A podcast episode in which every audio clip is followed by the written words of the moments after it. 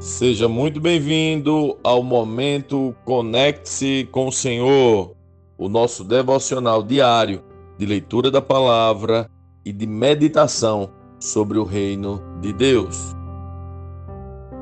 Colossenses 3, vamos lá. Uma vez que vocês ressuscitaram para uma vida com Cristo, mantenham os olhos fixos nas realidades do alto, onde Cristo está sentado no lugar de honra, à direita de Deus. Pensem nas coisas do alto e não nas coisas da terra, pois vocês morreram para esta vida e agora sua verdadeira vida está escondida com Cristo em Deus. E quando Cristo, que é sua vida, for revelado ao mundo inteiro, vocês participarão de sua glória. Portanto, façam morrer as coisas pecaminosas e terrenas que estão dentro de vocês. Fiquem longe da imoralidade sexual, da impureza, da paixão sensual, dos desejos maus e da ganância, que é idolatria. É por causa desses pecados que vem a ira de Deus. Vocês costumavam praticá-los quando sua vida ainda fazia parte deste mundo, mas agora é o momento de se livrarem da ira, da raiva, da maldade, da maledicência e da linguagem obscena. Não mintam uns aos outros, pois vocês se despiram de sua antiga natureza e de todas as suas práticas perversas. Revistam-se da nova natureza e sejam renovados à medida que aprendem a conhecer seu Criador e se tornam semelhantes a Ele. Nessa nova vida, não importa se você é judeu ou gentio, se é circuncidado ou incircuncidado, se é inculto ou incivilizado, se é escravo ou livre, Cristo é tudo que importa e Ele vive em todos. Visto que Deus os escolheu para ser seu povo santo e amado, revistam-se de compaixão, de bondade, humildade, mansidão e paciência. Sejam compreensivos uns com os outros e perdoem quem os ofender. Lembrem-se de que o Senhor os perdoou, de modo que vocês também devem perdoar. Acima de tudo, revistam-se de amor, que une todos nós em perfeita harmonia. Permitam que a paz de Cristo governe o seu coração, pois, como membros do mesmo corpo, vocês são chamados a viver em paz e sejam sempre agradecidos. Que a mensagem a respeito de Cristo, em toda a sua riqueza, preencha a vida de vocês. Ensinem e aconselhem uns aos outros com toda a sabedoria. Cantem a Deus salmos, hinos e cânticos espirituais com o coração agradecido e tudo que fizerem ou disserem, façam em nome do Senhor Jesus, dando graças a Deus o Pai por meio dele. Esposas, sujeitem-se cada um a seu marido como é próprio a quem está no Senhor. Maridos, ame cada um a sua esposa e nunca a trate com aspereza. Filhos, obedeçam sempre a seus pais pois isso agrada ao Senhor. Pais, não irritem seus filhos para que eles não desanimem. Escravos, em tudo obedeçam a seus senhores terrenos. Procurem agradá-los sempre e não apenas quando eles estiverem observando. Sirvam-nos com sinceridade por causa do seu temor ao Senhor. Em tudo o que fizerem, trabalhem de bom ânimo, como se fosse para o Senhor e não para homens.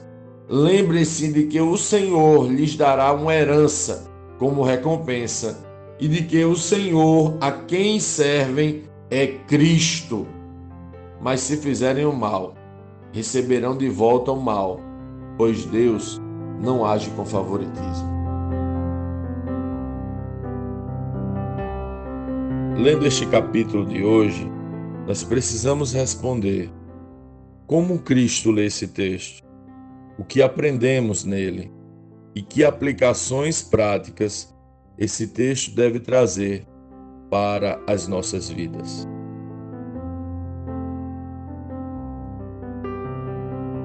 Esse capítulo é um tipo de enciclopédia da vida cristã. Aqueles que tiveram acesso ao segredo revelado, lembra do capítulo de ontem, lembra do capítulo 2? Foram revestidos então de uma nova natureza. É como se possuíssem uma roupa nova. Qual roupa você está vestindo? Não devemos vestir uma velha e conhecida roupa.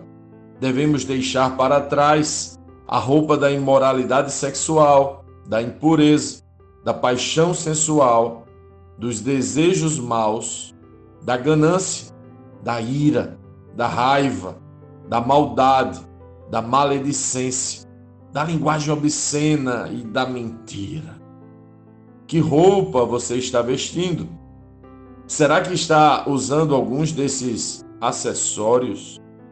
Será que de vez em sempre usamos alguns destes adornos? Aqueles que receberam o segredo de Deus, o Cristo, vivem com novas vestes e deixam todas estas coisas para trás, porque sabem que isso ira o Deus que tanto os amou. Simples assim. Os que reconhecem esse amor se vestem de uma roupa nova. Paulo diz: visto que Deus os escolheu para ser seu povo santo e amado, revistam-se de compaixão, bondade, humildade, mansidão e paciência. Fala sério. Na verdade, eu preciso repetir isto para que minha alma escute. Nossas vestes devem ser compaixão, bondade, humildade, mansidão e paciência. Que roupa você está vestindo? Que roupa nós estamos vestindo? Sabe o que é interessante e que me ocorre agora? É que algumas vezes até lançamos fora a maioria destas roupas velhas, se não todas, mas não nos vestimos das roupas novas. Você entende? Talvez você esteja lutando para vestir as novas roupas de compaixão, bondade, humildade, mansidão e paciência. Talvez você tenha se visto nu hoje, ou mesmo vestido de algumas daquelas roupas velhas. Paulo nos dá a solução por favor, preste a máxima atenção no verso 10 que declara: Revistam-se da nova natureza e sejam renovados à medida que aprendem a conhecer seu Criador e se tornam semelhantes a Ele. O segredo para vestir as roupas do alto é, portanto, andar com quem está no alto o Criador. Sejam renovados à medida que aprendem a conhecer seu Criador, diz Paulo. Sim, quando andamos com Ele, nos tornamos semelhantes a Ele. Que roupa você está vestindo? Precisamos gastar tempo com Ele, precisamos ficar com Ele, precisamos viver a relação com Ele.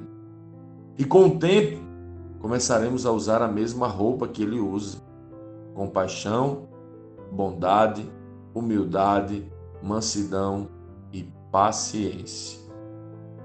Quem sabe possamos passar um tempo conhecendo ele hoje e dizer para ele, pedir para ele, clamar para ele, nos vestir desta nova natureza. Sim, Senhor, nos faz como você é, nos veste da tua compaixão, nos torna bondosos como você é.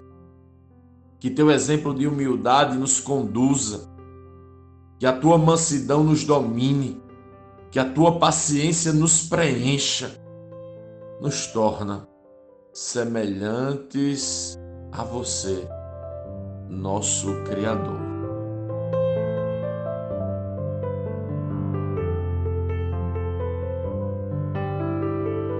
Sim, que bom ter você neste devocional e poder compartilhar o Evangelho. Mas, como sempre dizemos, o texto de hoje, o texto de cada dia, tem muito mais para oferecer, muito mesmo. Nosso objetivo aqui é te influenciar a parar um pouco e ler o texto bíblico, pois acreditamos que cinco minutos de vida na palavra podem transformar completamente uma vida. Que Deus te abençoe leia, medite, comente, pergunte e adore o Senhor no seu lugar secreto. Conecte-se com o Senhor.